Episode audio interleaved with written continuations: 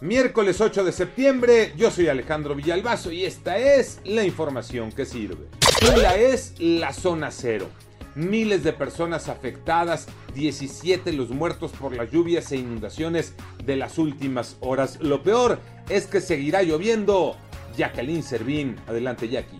Vaya que Hidalgo le llueve sobre mojado y es que derivado de las fuertes lluvias que se registraron en los últimos días se desbordó el río Tula en el municipio del mismo nombre, dejando como saldo a 17 personas sin vida, así como a más de 30 mil personas damnificadas, afectaciones materiales, pero sin duda lo que más les dejó es el miedo de volver a inundarse, una tragedia lo que se vive en Tula Hidalgo.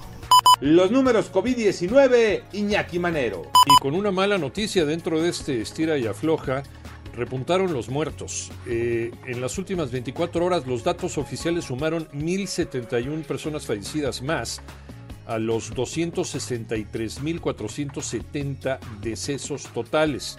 Hubo 15.784 contagios adicionales, con lo que suman ya 3.449.295 casos positivos. En la reactivación económica, en Cancún se recibieron más de 2 millones de turistas en el mes de agosto. Es el tercer mes consecutivo con esta cifra de viajeros a este destino turístico, la joya de la corona turística en México.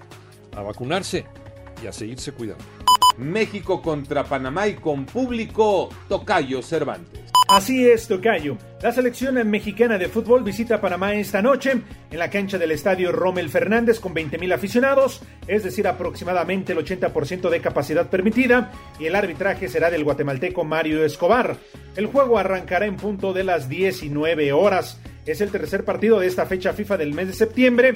Por cierto, el tricolor presenta dos bajas, la de Edson Álvarez por doble tarjeta amarilla. No jugará ante Panamá, incluso ya regresó a Holanda para incorporarse con el Ajax. La otra, la de Alexis Vega, también ya se incorporó con las Chivas Rayadas del Guadalajara después de presentar un esguince en el tobillo. Son dos bajas para el equipo mexicano, así que hoy podría haber novedades.